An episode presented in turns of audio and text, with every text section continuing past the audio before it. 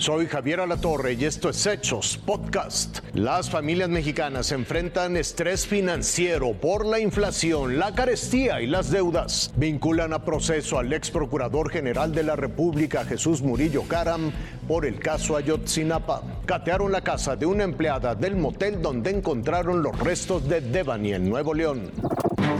Doña Erlinda es ama de casa. Todos los días llega al mercado esperando que su gasto le rinda. Una preocupación que asegura le ha afectado severamente. Pues porque sales tú y dices, ¿qué voy a hacer con esto? No me alcanza. Con la comida y todo eso, pues emocionalmente en, en casa, con los hijos, con el esposo, pues sí afecta mucho se le llama estrés financiero. Lo consideran una epidemia silenciosa, pero de silenciosa no tiene nada. Esta mujer lo grita, asegura que le ha trastornado su estado de ánimo, sus relaciones, su sueño, en general, su salud. O sea, cuesta uno ya está pensando, ¿qué voy a hacer de comer mañana? Y para que me alcance, ¿qué voy a comprar? Entonces todo eso sí, sí afecta. que toda la gente estamos sufriendo ahorita. Doña Adriana también es ama de casa.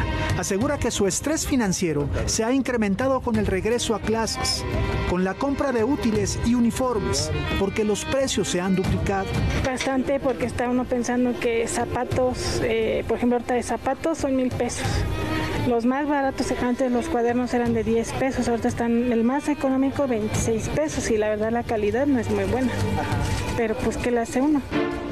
Los expertos aseguran que la mitad de la población en México sufre de este mal y que la cifra va en aumento. Y que va dejando a su paso angustia, desesperación, violencia intrafamiliar. Está dañando la salud. Tenemos un problema pues de salud financiera. Aseguran que el estrés financiero es tan grave que podría afectar tres entornos clave para el bienestar emocional. La familia, el entorno social y el contexto laboral. Javier.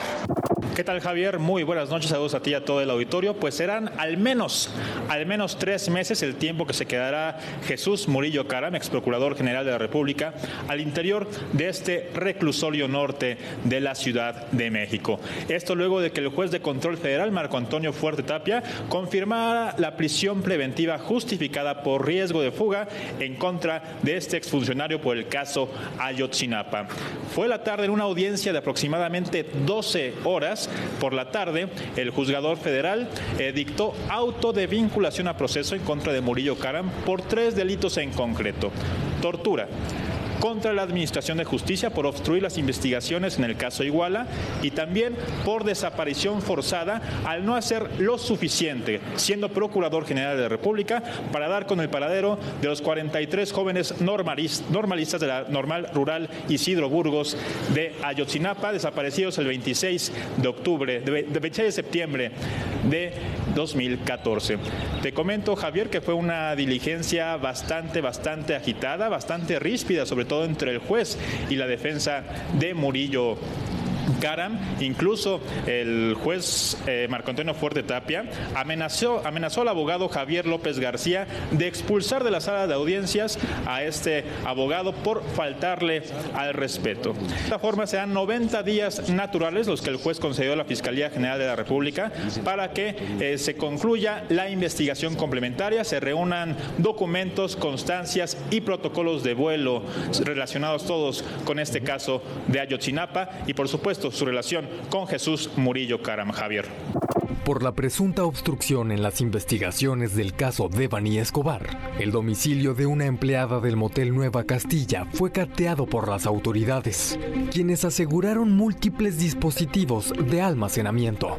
Las investigaciones sugieren que la trabajadora del establecimiento habría incurrido en los delitos de falsedad en declaraciones e informes, así como en encubrimiento. El operativo se registró en la colonia Moisés Sáenz, justo sobre la calle John F. Kennedy, en el municipio de Apodaca. En total, fueron incautados ocho teléfonos celulares, tres memorias USB, una laptop con su respectivo cargador, así como un estuche de plástico. Durante las indagatorias participaron elementos de seguridad pública municipal, además de personal de la Fiscalía General de Justicia de Nuevo León. David Cázares, Fuerza Informativa Azteca. Hasta aquí la noticia, lo invitamos a seguir pendiente de los hechos.